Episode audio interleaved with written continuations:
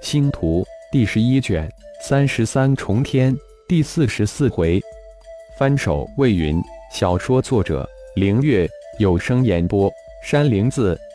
噗！苏拉、莎娜、焦勇等五十八人布置的星光剑阵被强行击溃的那一刹那间，五十八口鲜血齐齐的喷出，心神瞬间受创。五十八团玄阴极煞漩涡也瞬间生成，将他们团团包裹住，顿时被禁锢在漩涡之中。二大魔帝的身形如闪电，向苏拉、莎娜二女射去。就在两双大手即将生擒二女的刹那间，二魔帝脸上露出狂喜之色。嗖，嗖，在两魔帝即将得手的那一瞬间，二道金光从苏拉。刹那，两女的腕上急射而出，瞬间就咬在两帝的手掌之上。一股无形的剧毒刹那间弥漫两魔帝的全身。啊啊！二声惨叫这时才传出来。雾土煞炎、魔圣魔帝也同时发出一声惊呼之声。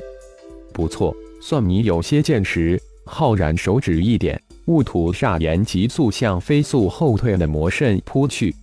玄阴极煞不仅极阴极寒，而且是极煞之气；而戊土煞炎则是极阳极热，也是极煞之火，正好是玄阴极煞的克星。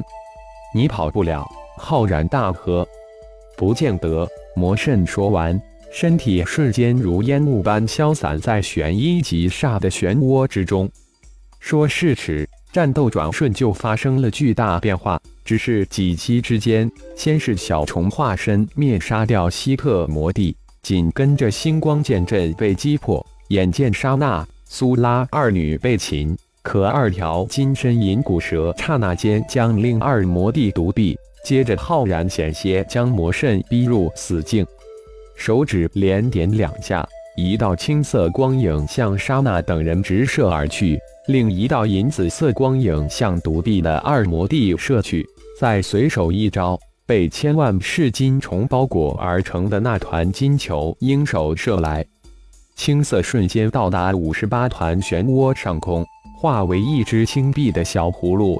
小葫芦口中射出无数的青光，瞬间将五十八人罩住，然后吸入葫芦之中。那银紫光影后发现是。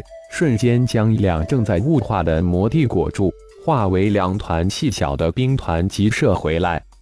当两位兵团没入浩然头顶之后，那青碧色的小葫芦这才化为一道青光，也没入浩然的掌心，一口将噬金虫包裹而成的金光团吞入腹中。浩然这才对着领域空间微微一笑：“魔神，你这一手导演的戏也快要结束了。”你还有什么手段？尽快使出来，否则就没有机会了。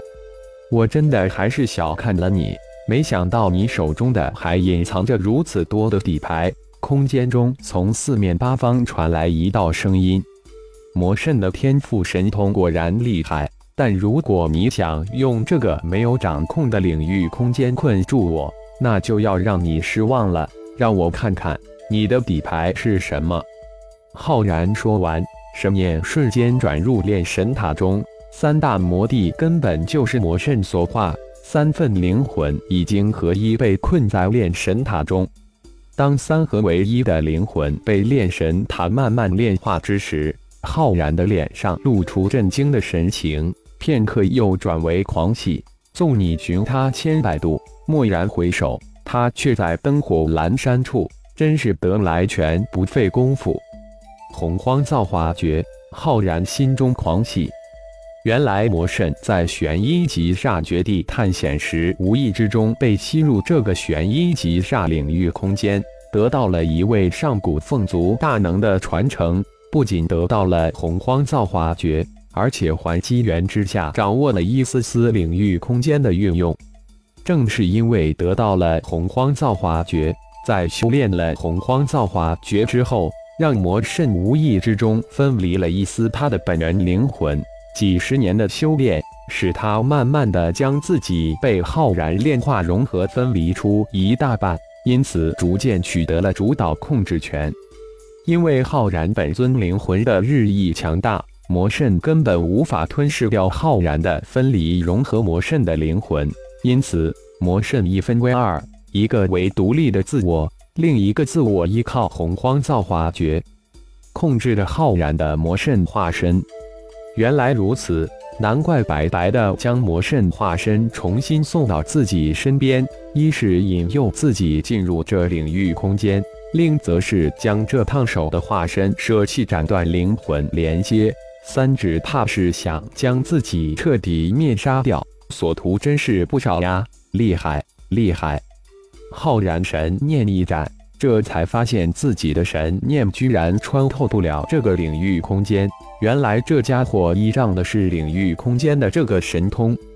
魔神，出来吧，你困不住我。”浩然淡淡的说道。得到了洪荒造化诀，让他心平气和了很多。再说，又重新炼化了魔圣化身，再也没有后顾之忧，是吗？如果能出去，你早就出去了。还用得着与我轻言细语吗？虚空秘典还挪移不出这个领域空间，而我随时都能走出这个领域。咱们做个交易，你将虚空秘典复制一份给我，我放你出去，咱们以后两清，互不相欠。领域空间之中，魔圣说道：“你明知我不会答应，还提如此脑残的条件，看来你另有所图了，或者……”我将收取你的三份灵魂给你，换我离开，然后两不相欠，如何？浩然淡淡笑道：“这家伙不急，自己也不用急。不过那灵魂早就炼化掉了，那你就再待在这里吧，我走了。”魔圣回了一声，浩然也不回应，盘坐领域空间之中，任凭战衣不停的吸入玄阴级煞入体炼化。心神慢慢的体悟洪荒造化诀，而神念却将整个领域空间都纳入细查之中。魔圣要离开，肯定会利用领域空间的领域之力，那一定会产生波动，必定逃不出神念的扫描。魔圣不离开，浩然不用担心。再说了，整个魔元星已经被自己的洪荒兽皇大军给封锁了，比比耐心。再细细考虑如何破除这领域空间。一份神念进入玄阴葫芦中的一个空间，苏拉、莎娜等五十八人正安全地待在里面，恢复并利用玄阴之气炼体。拉拉、娜娜，你们安心的在里面待几天，我正想办法破开空间，不用担心，静心修炼吧。破开空间之时，就是我们相见之日。浩然安慰了一下二位夫人，这才思索着如何破开这个领域空间。啊，小睡一觉，真舒服。就在这时，炼神塔的困神空间，一个声音轰然传来：“老茶，你醒了，真的很想你哦。”浩然大喜，正愁如何破除这领域呢，没想到老魔神就醒了。